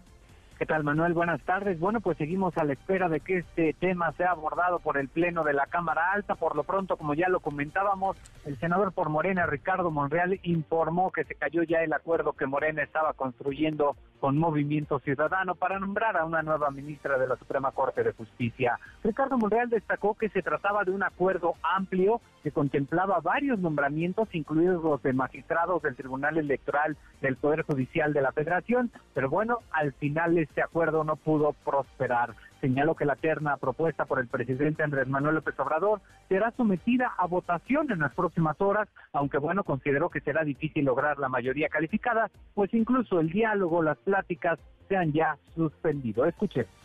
Hasta ayer se estaba construyendo un acuerdo amplio, al final no se concretó, esa es la verdad. Era un acuerdo muy amplio, pero así es la política. Eh, se cayó, se cayó, ya no prosperó y eh, será difícil que logremos en las próximas horas la mayoría calificada. Ante esta situación, Monreal Ávila consideró que esto podría llevar a que por primera vez en la historia el presidente sea quien designe de manera directa a la nueva ministra de la Suprema Corte de Justicia. Así lo dijo. Me temo que sí, que será la primera vez en la historia del país que el presidente acuda a sus facultades constitucionales para que en razón de la segunda terna rechazada asuma el presidente su decisión en favor de una de ellas. Es la primera vez, la primera vez en la historia del constitucionalismo mexicano. El senador por Morena resaltó que aunque no han sido capaces de construir la mayoría calificada, se intentará sacar adelante esta designación, pero reconoció que la situación está complicada. Manuel es el reporte. Buenas gracias, eh, muchas gracias, Oscar. Hasta luego. Hasta muy pronto veremos a ver si en esta segunda votación hay Luz verde para alguna de las integrantes de la terna, todo apuntaría a Berta Alcalde, la hermana de Luisa María Alcalde, la secretaria de Gobernación, cercana a la 4T, no hay sorpresa, tampoco tendría que haber sorprendidos. El presidente López Obrador ha dicho que quiere a alguien que defienda la 4T, que crea en la 4T en el pleno de la Corte luego de que renunció a su asiento el ministro Arturo Saldívar. En la mañana el titular de la Secretaría de la Defensa, el general Luis Crescencio Sandoval, habló de este trágico incidente, de este muy violento hecho en Texcaltitlán, Estado de México, una masacre literal. Hubo asesinatos a machetazos, a golpes, eh, también a balazos. Se han desplegado elementos de la Guardia Nacional para resguardar la zona, dice el general secretario. Ahí en el municipio, eh, ahí en el área, se tiene personal del ejército, de la Guardia Nacional, eh, ahorita cubriendo la seguridad, pero va a haber de manera permanente una compañía de Guardia Nacional. Estamos en el proceso de ubicar el terreno, de conseguir el terreno para poder iniciar la construcción. Asimismo, eh, estamos viendo la, la posibilidad de todo el estado, toda la parte sur del Estado de México colindante ahí con, con Guerrero, con, con Michoacán, establecer eh, un número importante de ejército y guardia nacional a través de la creación de un mando especial que estará enfocado directamente a la seguridad de toda esa área del Estado de, de México. Bueno, pues sí, después de estos hechos violentos, responsabilidad será del ejército mexicano cuidar de la región y de los pobladores, de los ciudadanos que estaban fastidiados, que estaban ya cansados, estaban hartos de ser víctimas de robos y extorsiones. Oiga, y está, seguro le interesa, ha sorprendido, ha llamado la atención el aumento anunciado 77% en las eh, tarifas aeroportuarias en el Aeropuerto Internacional de la Ciudad de México. Con esto el AICM se convertiría en uno de los más costosos, pues no solamente de América Latina, del mundo incluso. Qué gusto escucharte, Carlos Alberto Torres, experto en temas eh, de aviación. Querido Carlos, buenas tardes, ¿cómo te va? Muy bien, Manuel, un gusto saludarte como siempre. Gracias por platicar con nosotros. Pues es mucho, ¿no? El aumento 77% de golpe, mucho para lo que da el Aeropuerto Internacional de la Ciudad de México, que da puras malas eh, noticias, dolores de cabeza a sus usuarios. Así es, Manuel, pues nos enteramos apenas hace unos días que las autoridades del Aeropuerto de la Ciudad de México, como bien lo decías, decidieron hacer una actualización y así le llamaron a las tarifas que el aeropuerto le cobra a las aerolíneas es decir, no estamos hablando del TUA, sino de tarifas que se le cobran por el uso de las instalaciones a las aerolíneas tanto nacionales como internacionales.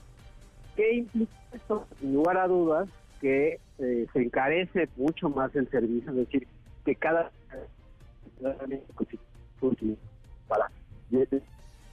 a ver, vamos a recuperar la comunicación con Carlos Alberto Torres porque vale mucho la pena escucharle. ¿Cómo es que se toma esta decisión? Uno. Y dos, ¿Qué va a dar a cambio el aeropuerto? Porque eso de estirar la mano para recibir 77% más y mantener el servicio con la ínfima calidad con la que hoy opera el aeropuerto capitalino, pues como que no es eh, rentable, no solamente le quita, le resta competitividad a la terminal aérea, sino que la vuelve ineficiente. Por supuesto que uno podría entender o leer entre líneas que detrás de esta decisión, pues hay un impulso al aeropuerto internacional de Felipe Ángeles. Carlos, te seguimos escuchando. Una disculpa, Manuel. Eh, comentaba yo que con estos incrementos, pues cada vez se encarece más el servicio desde el aeropuerto de la Ciudad de México, que sumado, por supuesto, a la última medida que muy probablemente terminará adoptando el aeropuerto para a partir del año que viene, de recortar a 43 el número de operaciones por hora.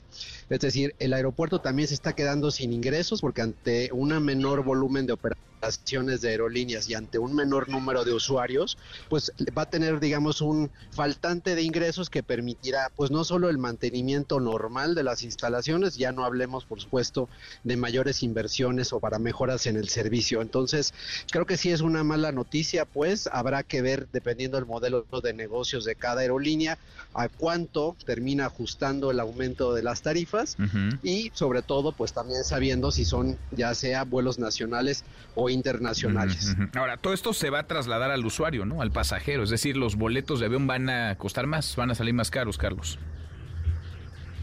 Sin duda, porque estamos hablando pues de un mercado que funciona con la ley de la oferta y la demanda y te diría yo, Manuel, que es muy poco probable que las aerolíneas vayan a absorber este incremento y no se lo trasladen a nosotros como usuarios. Entonces, definitivamente que esto le resta pues competitividad y futuro a la ICM, que como bien tú lo decías, eh, pues no solo es el más importante de México, el más importante de Latinoamérica, pero en el otro lado, pues es uno de los más caros en el servicio y con muy bajos niveles de inversión en infraestructura y calidad para los usuarios. ¿Qué va a dar a cambio, Carlos, el aeropuerto? ¿Qué tendría que dar a cambio el Aeropuerto Internacional de la Ciudad de México con este incremento?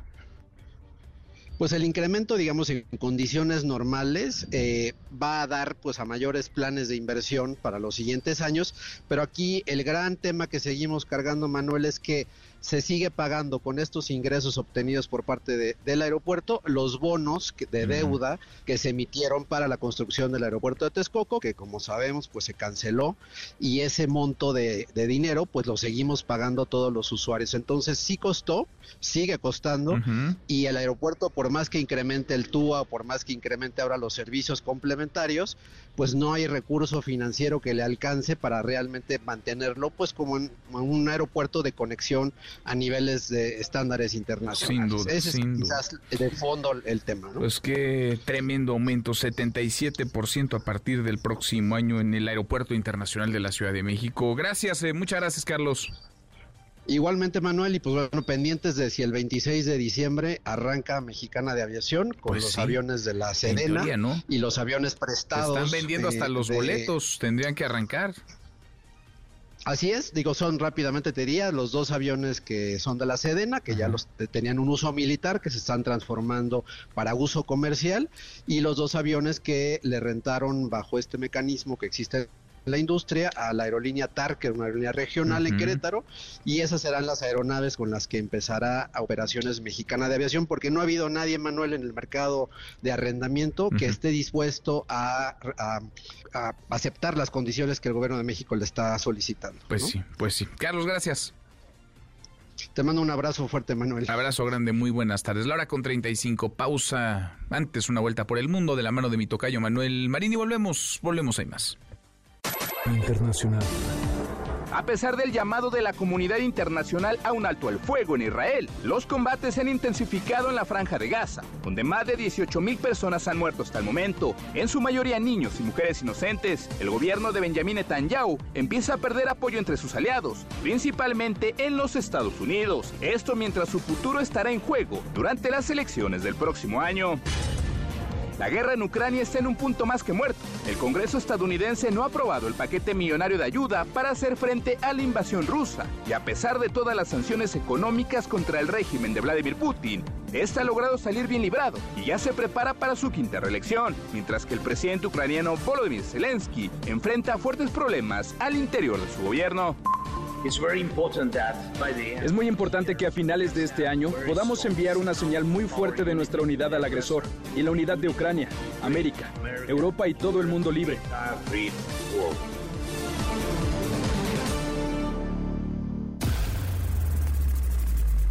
Redes sociales para que siga en contacto: Twitter, Facebook y TikTok. M. López San Martín. Con la información con Manuel López San Martín en MBS Noticias. MBS Noticias con Manuel López San Martín. Continuamos.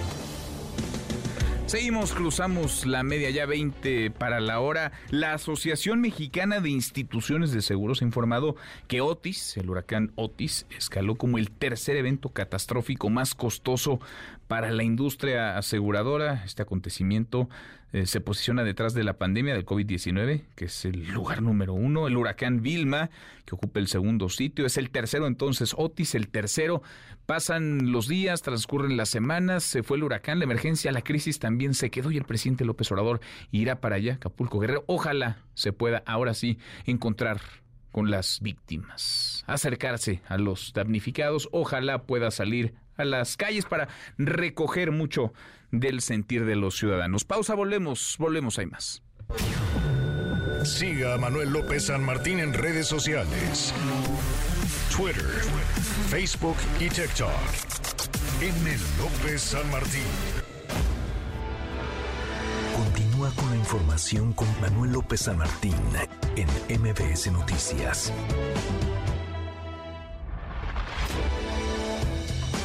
Ya estamos de regreso. MBS Noticias con Manuel López San Martín. Continuamos. León Krause. En MBS Noticias.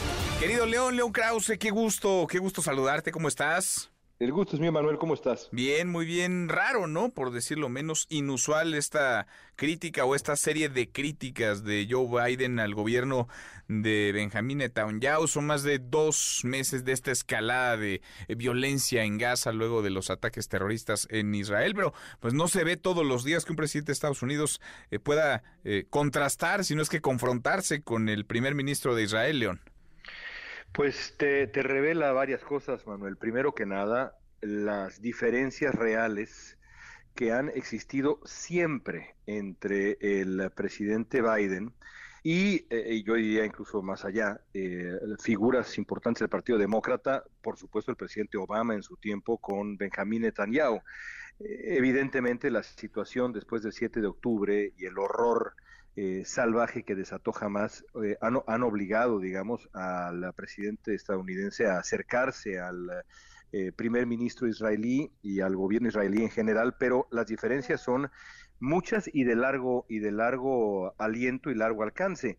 La estamos viendo una, vez más eh, en este en este caso por la terquedad de, del gobierno del gobierno israelí. Y por otro lado las preocupaciones de política doméstica rumbo a la elección del año que viene porque el conflicto entre Israel y Hamas eh, se está volviendo el tema central de política exterior y los números son gravísimos para Biden en las encuestas. La gente reprueba el manejo del presidente de Estados Unidos en función de ese conflicto. Sin duda, porque eh, vaya que al principio, y lo conversamos contigo, León, al principio pues nadie dudaba que Israel era el Estado, eh, digamos, ofendido y que tenía todo el derecho a contraatacar, a defenderse, pero lo que hemos visto es un desaseo en la manera, en la estrategia militar de Israel para pues eh, tratar primero de liberar rehenes o de eh, acotar a Hamas en el impacto que están teniendo el tener cautivos a decenas de personas todavía y está la consecuencia en la narrativa ahora, ¿no? Porque ya ya resulta pues, muy costoso estar cargando una serie de decisiones equivocadas, León, y eso también lo cobra el electorado estadounidense. Sí, yo creo que hay dos, hay dos debates. Uno que, es, urgente, pero que también eh, pues eh, pertenecerá a la historia, eh, que tiene que ver con, pues, con la respuesta israelí al, al, ataque terrorista del 7 de octubre. Ese es por un lado, pero por el otro lado, es la, la, lectura de la percepción, de la percepción pública eh, de lo que está sucediendo. Y en ese terreno no cabe la menor duda que Israel está perdiendo la, la batalla. Si eso es correcto o no, dejémoslo para otro momento. Lo cierto es que está sucediendo así y para el presidente de Estados Unidos, eh, se está volviendo costoso. Eh, es una alianza costosa y más frente a la terquedad, insisto, eh, del primer ministro, el primer ministro Netanyahu. Biden tiene que marcar distancias, aunque sea incluso de manera simbólica, em, para tratar de que esto no le cueste la, la, elección, porque estamos ante una posible situación en donde el ataque de Hamas y la respuesta israelí sean un tremendo activo para el Partido Republicano y específicamente para Donald Trump, con quien, por cierto, Benjamín Netanyahu muy buena relación como con el resto del Partido mm, Republicano. Así que bueno, es la realidad geopolítica. Oye, León, ¿cómo estarían hoy las preferencias en Estados Unidos? Falta un rato todavía para las elecciones presidenciales, pero hoy qué marcan los, los números, qué dicen las tendencias entre Biden y Donald Trump que todo parece se van a encontrar en la, en la elección. Yo te diría que en este instante eh, la moneda está la moneda está en el aire. Hay eh, hay eh, encuestas que colocan a Trump un par de puntos arriba, encuestas que sugieren lo, opuesto en cuanto a Biden, pero sabemos cómo es el, sistema electoral estadounidense. Esto se va a decidir mm, en un puñado de, de, estados y bueno, hace, hace quizá un par de meses, a lo mejor no es la fecha exacta, pero quizá un par de meses encuestas que revelaban que Biden iba perdiendo en los estados clave. Encuestas más recientes han, han encontrado que, el asunto no es tan grave para Biden, pero la moneda está completamente en el aire eh, y eh, que, que, ese sea el caso cuando uno de los contendientes enfrenta a 91 cargos federales, Manuel, pues es alarmante y surrealista, pero insisto, la realidad es lo que es. Totalmente, totalmente. Abrazo grande, gracias como siempre, querido León. Gracias a ti, un abrazo muy fuerte. Es León Krause. Deportes con Nicolás Romay en MBS Noticias. Querido Nico, qué gusto, qué gusto saludarte, ¿cómo estás? Muy bien, Manuel, feliz de saludarte como siempre, a ti y a todos los que están con, con nosotros. Tenemos mucha información. De entrada, mañana es la gran final del fútbol mexicano, el partido de ida entre Tigres y América. Ya te imaginarás lo que va a ser el volcán mañana a las 9 de la noche. Increíble por todo lo que representa y por todo lo que significa que se enfrente Tigres, que se enfrente América en la final del fútbol mexicano, así que a esperar este primer capítulo de América que ya llegó a Monterrey, en donde descansará y mañana escribirá el primer capítulo, el primer capítulo frente a frente a los Tigres. Buena final, Manuel, la que tenemos. Buena final. Oye, ¿qué pasó ayer en el Estadio Azteca, Nico, en las taquillas del Estadio Azteca? Entiendo que la ida es allá en Nuevo León, pero la vuelta será en la capital del país. ¿Qué pasó? Ayer hubo hasta portazo, Nico y como, se acostumbra tristemente ¿eh? en este tipo de partidos de alta demanda, en donde la gente se forma desde muy, muy temprano, eh, a pesar de que saben que hay un, número reducido de boletos en, taquilla, eh, que hay también una preventa siempre para abonados, que hay preventa para algunos tarjetavientes, eh, que ya todo es digital, pues la gente se, se forma, ¿no? Y, pues sí, se sale de control porque es la demanda que está teniendo una para una final entre Tigres y América, ¿no? El que cierre el América en el Estadio Azteca, pues está detonando esto, Manuel. Sí, sin duda. ¿Favoritos, Nico? ¿Podemos hablar de alguien favorito? Sí veo al América un poquito, pero no mucho, ¿eh? pero sí un poquito, eh, un poquito por encima de Tigres. Un poquito, poquito nomás. Un, un, poquito. Pero son los mejores, ¿no? ¿Qué es? ¿El 1 y 3? Es el 1 y 3, el 12 fue Rayados, que por cierto hay noticias de Rayados, el Tecatito Corona, Jesús del Tecatito Corona, eh, detenido en eh, Monterrey, Manuel, por conducir bajo los efectos del alcohol. Uy, cara. Este, el Torito lo agarró. El Torito. ¿Cuántas, ¿Cuántas historias parecidas de futbolistas no tenemos, Nico? Sí, el Torito lo, lo agarró. Y bueno, y en esta época de todo el mundo, ¿no? Pues sí, pero ¿a ti te ha agarrado el torito alguna vez por ir manejando? Pues no. Pues a ti tampoco. Tampoco, Nico. pero sí conozco mucha gente que sí, ¿eh? ¿Sí? ¿Recurrentes? pues que ya llevan más de dos. Uh, no, bueno, pues. Sí, ya tienen amigos ahí. Ah, sí, ya. Ya se saben el menú, ya van a dar. Ya, ya saben cuándo, cuándo sí Ya, a propósito. Qué cosa. Bueno, oye, Champions League, Nico. UEFA Champions League, Manuel, es la última jornada de la UEFA Champions League y es muy importante destacar que eh, hay equipos que lo han hecho fantásticamente bien, otros que no tanto, ¿no? El tema del Manchester United que ya quedó eliminado en fase de grupos, pues evidentemente es doloroso, ¿no? Porque el Manchester United no está acostumbrado a esto, todo lo contrario, está acostumbrado a pelear por la Champions, queda eliminado en fase de grupos, el Real Madrid que le ganó al Unión Berlín ayer 3 por 2, increíble y categórico, porque el Real Madrid ganó todos sus partidos, fue la verdad es que impresionante lo de lo del Real Madrid, y el día de, de hoy, este pues a disfrutar de los partidos de los últimos que nos quedan el Barcelona que juega contra el Royal Antep eh, también tenemos Atlético de Madrid contra Lazio Borussia Dortmund contra París Saint-Germain el Celtic contra el Feyenoord Porto contra Shakhtar y Newcastle contra Milan. Estaremos platicando en Claro Sports por MBS Radio de todo esto y muchísimo más. Mucho muchísimo fútbol. Nico en un ratito más los escuchamos. Te mando un abrazo Manuel y los esperamos ya a las 3 de la tarde. Abrazo grande, Nico, Nicolás Romay con los eh, deportes. Ya ver, nos vamos, revisamos lo último en la información tiempo real.